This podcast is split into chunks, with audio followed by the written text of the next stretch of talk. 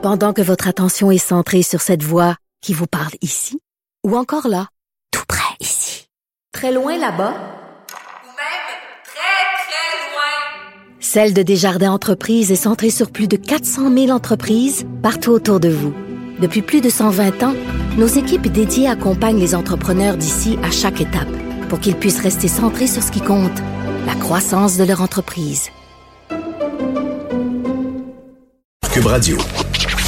Pas d'histoire de sacoche puis de rouge à lèvres. Du front, des idées, du crâne. Les effronter. Hier, j'ai vu passer euh, sur mon fil Facebook, Vanessa, euh, le billet de Normand Lester que j'aime beaucoup euh, sur le site du Journal de Montréal, euh, qui s'intitule Concordia honore une prédatrice sexuelle. Who cares? Et là, euh, écoute, ça a vraiment attiré mon attention. J'ai cliqué sur ce titre euh, très clickbait. Pour un peu de contexte, on se rappelle qu'à l'Université Concordia, il y a l'Institut Simone de Oui, Beauvoir. des- j'allais y arriver. Euh, donc voilà. euh, que, euh, je suis vraiment là, je suis tombée en bas de ma chaise. Euh, Normand Lester, il va quand même d'un article où il, il, il accuse Simon, euh, Simone de Beauvoir pardon, et Jean-Paul Sartre euh, d'avoir fait de la prédation sexuelle avec euh, leurs étudiantes. Et là, euh, étant dans les milieux féministes depuis quelques années, Vanessa, je dois dire, puis peut-être que je suis ignorante, mais j'avais jamais entendu parler de cette affaire-là. Et là, je t'ai écrit un peu en panique, puis j'ai dit, c'est vrai? Qu'est- Qu'est-ce qui se passe? tu sais? Puis je veux en parler, puis j'aimerais ça qu'on ait euh, Normand euh, Lester à l'émission la semaine prochaine pour euh, pour nous dire euh, Y où- aller plus il a- en détail. Oui, où il a pris ça, puis comment il en est arrivé à de, à de telles conclusions. Parce que parler de prédation sexuelle, c'est un mot quand même très, très fort. Tu sais, il fait un parallèle au début de son texte avec euh, le documentaire Living Neverland de Michael Jackson. tu sais. Euh, puis là, évidemment, bon, il, il tire un peu dans les pattes de l'Institut Simone de Beauvoir de l'Université Concordia en disant, ben là, vous avez, euh, vous avez donné le nom d'une prédatrice sexuelle à un institut de recherche. Ceci est quand même ironique dans le contexte dans lequel on vit.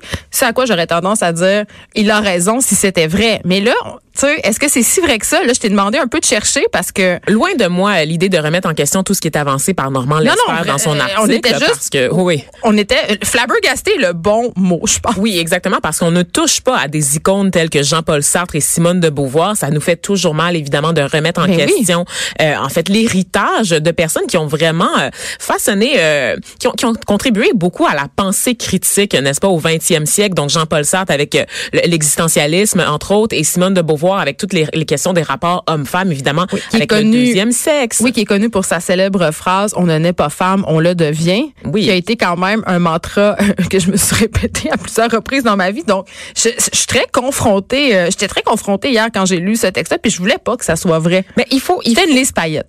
T'as fait une liste paillette de Ben, je toi. T'as fait pas- une Barbara Streisand qui défend Michael Jackson Ben, je de sais pas toi. si je les défendais, mais en tout cas, j'aurais aimé avoir des preuves parce que j'en ai jamais trop entendu parler. Puis là, tu sais, on parlons du mot prédation sexuelle. Ben, en fait, euh, en fouillant un peu dans l'histoire, il faut savoir que Simone de Beauvoir et Jean-Paul Sartre étaient un couple, mais c'était un couple ouvert. Oui, donc, il y a quelque chose de très euh, choquant pour l'école. Quoi qu'on Il sait était pas. kinky. Il était kinky. Quoi qu'on sait qu'à Paris, à cette époque, bon, on était encore dans le libertinage, donc c'était pas si mal vu que ça en société. Évidemment, surtout pour les hommes. Pour les femmes, c'était toujours une autre game. Mais on sait que, bon, Simone de Beauvoir a toujours euh, démenti euh, une attirance portée à l'égard des femmes. Elle a toujours prétendu qu'elle était hétérosexuelle, sauf que ses écrits, donc euh, elle et, lui- et, et Jean-Paul Sartre, en fait, se rencontraient régulièrement dans des cafés. Donc, ils ne vivaient pas toujours ensemble.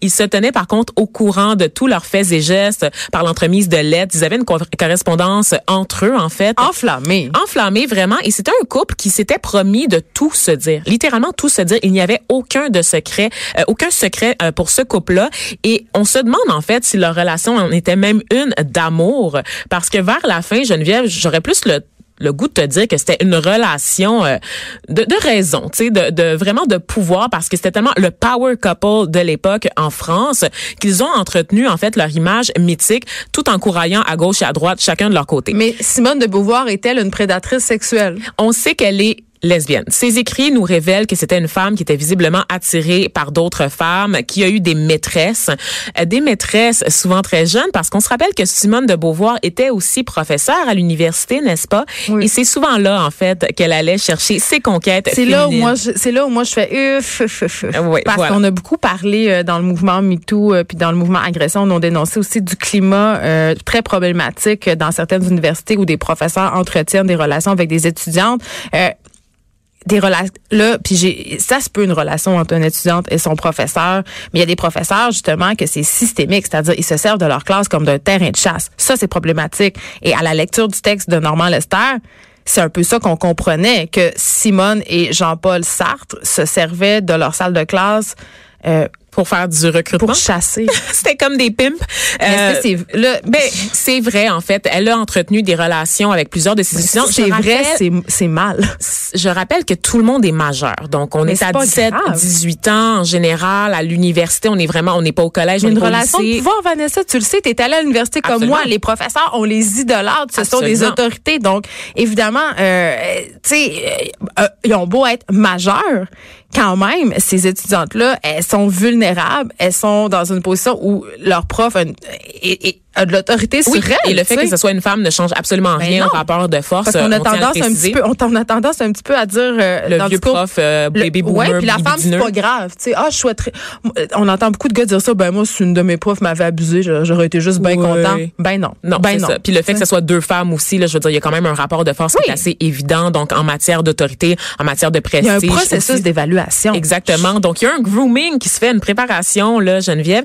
Et ce qui est le plus troublant, en fait, dans la relation entre Jean-Paul Sartre et Simone de Beauvoir, c'est que, bon, il faisait souvent des, ce qu'on appelle des ménages à trois, mais pas nécessairement des tripes à trois, vraiment. Mais il était en couple avec d'autres personnes. Exact. Il Mais était polyamoureux. Simone, Simone allait chercher ses, ses, ses victimes, ben, ses victimes, je veux dire, ses étudiantes, et elle les refilait ensuite à Ben, Jean-Paul Jean-Paul Sartre. Sartre se vantait d'avoir pris la virginité euh, De plusieurs elles. de plusieurs étudiantes et, et, tu sais, il s'en vantait notamment à des filles avec qui il couchait en ce moment. Hier, j'ai pris la virginité de. On apprend ça dans le texte de Normand Lester. Écoute, C'est le fruit des correspondances qui ont été répertoriées. Il faut dire que Jean-Paul Sartre, il faut rappeler que c'était un homme très laid qui pouvait pas nécessairement qu'est-ce que ça a à séduire. voir là-dedans, Non, mais attends, attends, attends. Pour l'époque, c'est vrai, c'était un homme qui était très laid et qui avait de la misère à séduire par lui-même. Donc, c'est on dit de lui que c'était Ben, un amant les égoïste. sapios.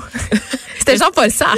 que c'était un amant égoïste, qui avait peu, qui avait peu d'intérêt. Il y avait beaucoup d'intérêt pour la chasse, mais peu pour l'acte sexuel en tant que tel. Donc, qui multipliait les conquêtes. Et lui-même ne s'est jamais caché dans, dans l'histoire de préférer la présence des femmes que celle des hommes. Il l'a toujours dit. Pour se changer les idées, il préfère encore être accompagné de femmes, pour la plupart très jolies. Et ça, on peut l'entendre dans des entrevues. Il ne l'a jamais caché. Ça Euh, nous qu'on- fait beaucoup penser à Serge Gainsbourg, par ailleurs. À chaque fois que j'entends ça. je pense que honnêtement, c'est pas mal tout, tous les grands artistes intellectuels français de l'époque. C'était autre temps, autre mœurs, Geneviève, d'avoir euh, des jeunes midinettes à ses côtés. Il y avait rien d'étonnant. Euh, Je, je recommande euh, le film An Education, euh, qui est un film Ah oui. excellent que j'ai adoré, qui se passe un peu, je crois, dans la campagne anglaise. Et il y a une jeune fille, en fait, qui doit faire le choix entre poursuivre des études supérieures, aller à l'université, ou entretenir avec une relation avec un homme beaucoup plus âgé J'espère qu'elle. qu'elle choisit ses études, Vanessa.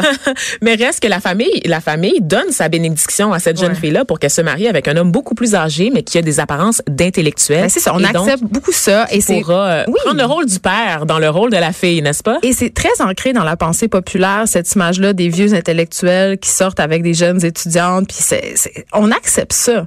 Alors, en tout cas, je sais pas si euh, on a fait la lumière sur cette histoire-là euh, de Simone de Beauvoir comme une prédatrice sexuelle, mais pour vrai, allez lire le texte de Normand Lester sur la section blog du Journal de Montréal. Ça s'appelle, euh, je le rappelle au titre euh, sensationnaliste, un petit peu concordé en or une prédatrice sexuelle. Who cares?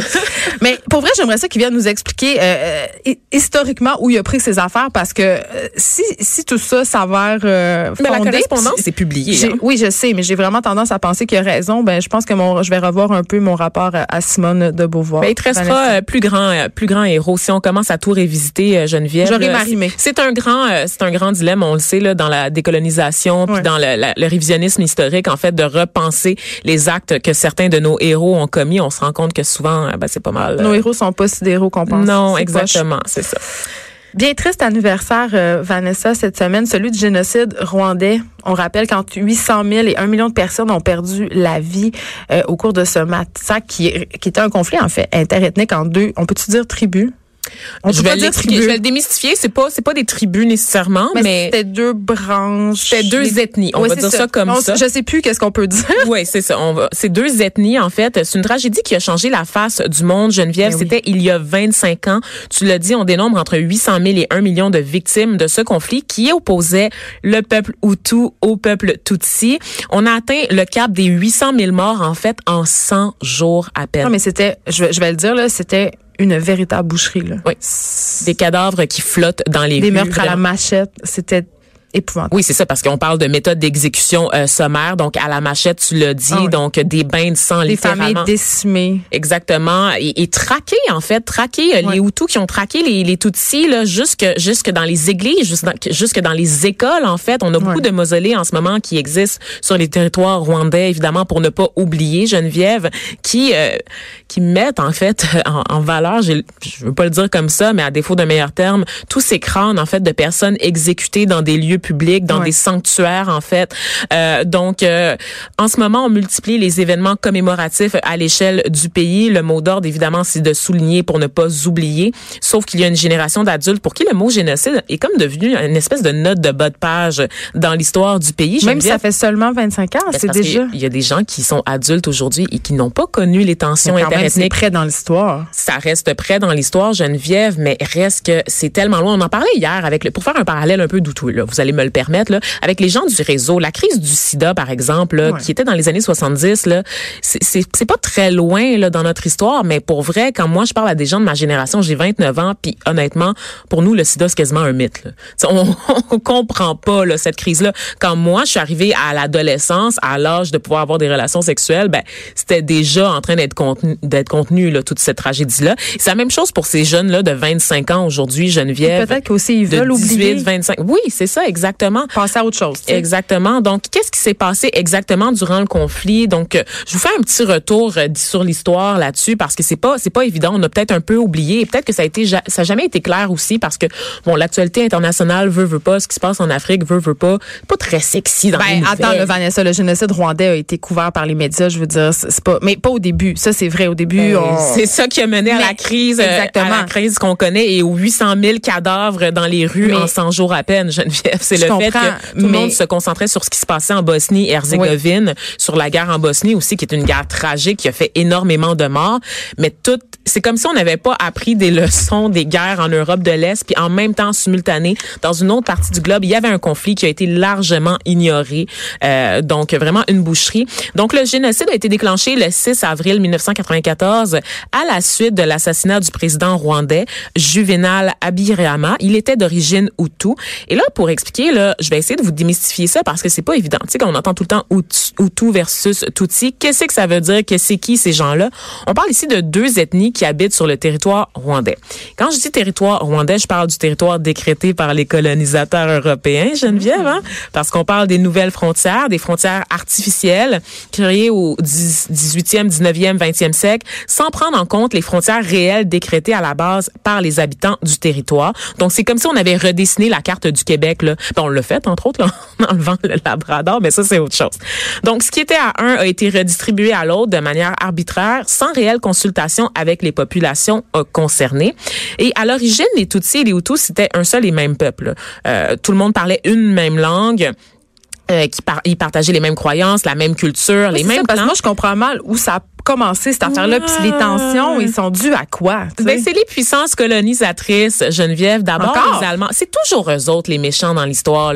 Donc, d'abord, les Allemands, puis ensuite les Belges, comme au Congo, hein, qui font que les outils, euh, les, les Hutus et les Tutsis euh, décident que ce sont deux groupes ethniques différents. Les colons euro- européens vont privilégier les Tutsis, qui, qui vont décrire, en fait, comme des Européens noirs. Et là, c'est là qu'on rentre dans les différences physiques, les différences physiologiques. Les Tutsis, c'était des grands minces, aux traits très fins, pas très prononcés, à la peau foncée évidemment parce qu'on est au Rwanda, mais aux traits, aux traits euh, très euh, très eurocentrés en fait.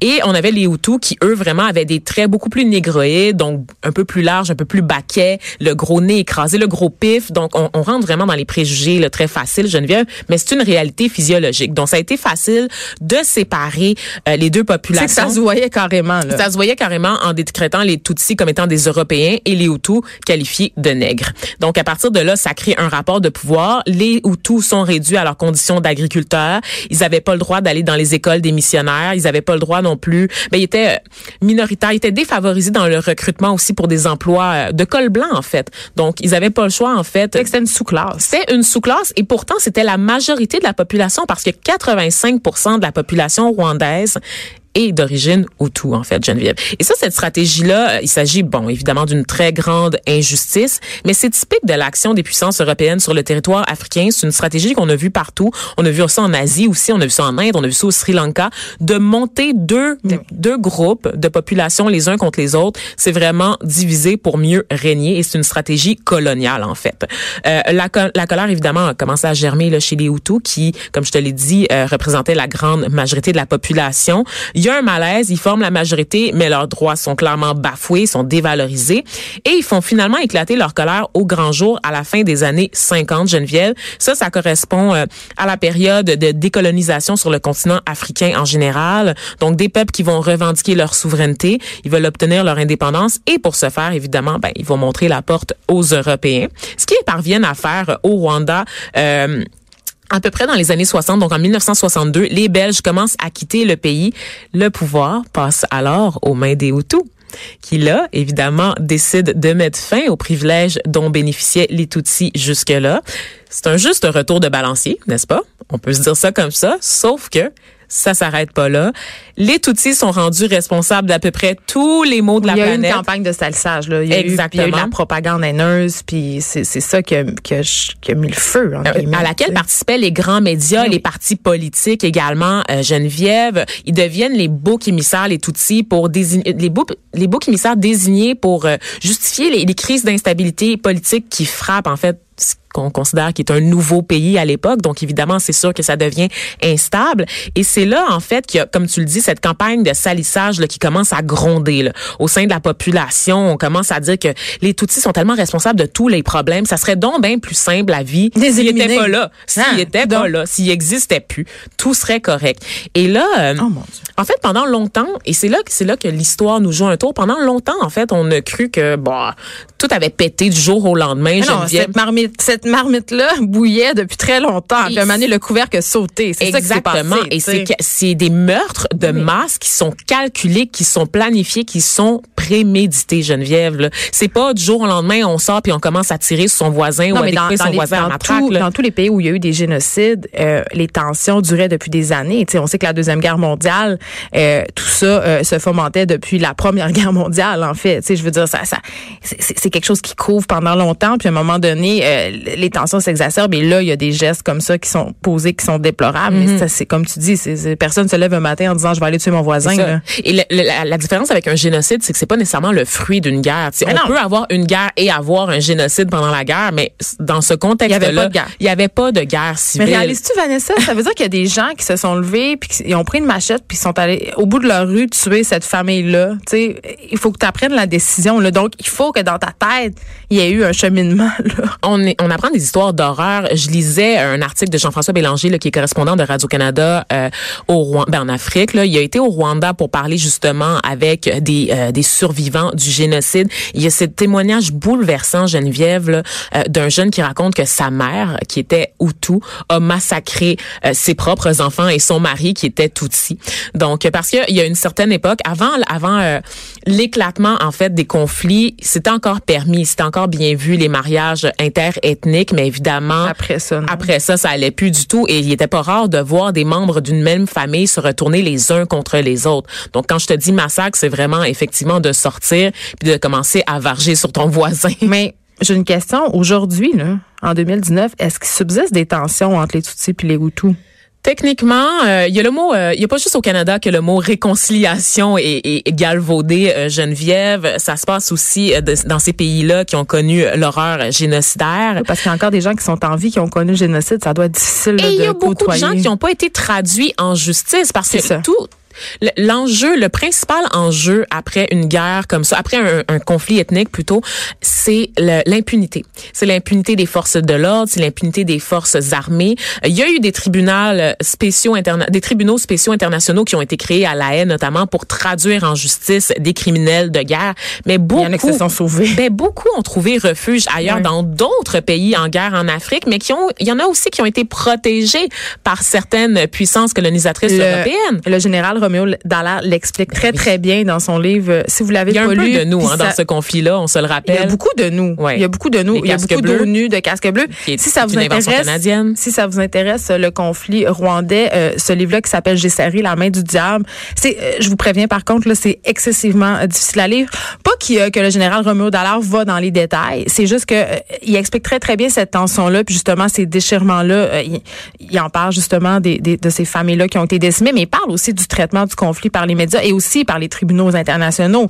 Euh, ils s'en sont beaucoup lavé les mains. Ben, c'est que c'est très dur de récupérer les gens. On a encore des tribunaux en ce moment pour juger les, les actes là, qui se passaient justement en Bosnie. Donc, Ah oui. c'est très dur de retrouver qui les gens. Les gens vieillissent, les gens se suicident, les gens ils, ils sont, sont protégés. les gens vivent cachés en Argentine. Exact. Oui, j'avais pas le, le goût de le dire, mais c'est oui, oui. Tu sais, il y a des pays comme ça qui sont des havres de paix, des sanctuaires pour les criminels de guerre. Il y en a au Canada, soit dit en passant. Moi, j'ai déjà eu un client quand j'étais euh, caissière de banque Geneviève euh, qui était menacé de déportation par le gouvernement canadien Oui. parce qu'on voulait sa peau, parce qu'on savait qu'il avait contribué au génocide rwandais. Donc, c'est extrêmement dur de récupérer euh, tous les coupables. Et tu le disais, euh, tu parlais du général euh, Roméo Dallaire qui, on se rappelle, avait été un des premiers à tenter d'avertir la communauté internationale de ce qui se tramait euh, au Rwanda. Mais évidemment, euh, on n'a pas, on n'a pas appris, hein, n'est-ce pas? On n'apprend jamais. Donc, on avait, on avait fermé les yeux, on avait détourné le regard et on a eu la tragédie que l'on connaît aujourd'hui euh, de, à cause de l'inaction en fait de la communauté internationale, Geneviève. On s'arrête un petit peu. C'est un peu triste. C'est très triste. Après la pause, euh, on, a, on se demande si on, a- on vend trop de livres au Québec. Vanessa, on a l'auteur Patrick Sénécal avec nous.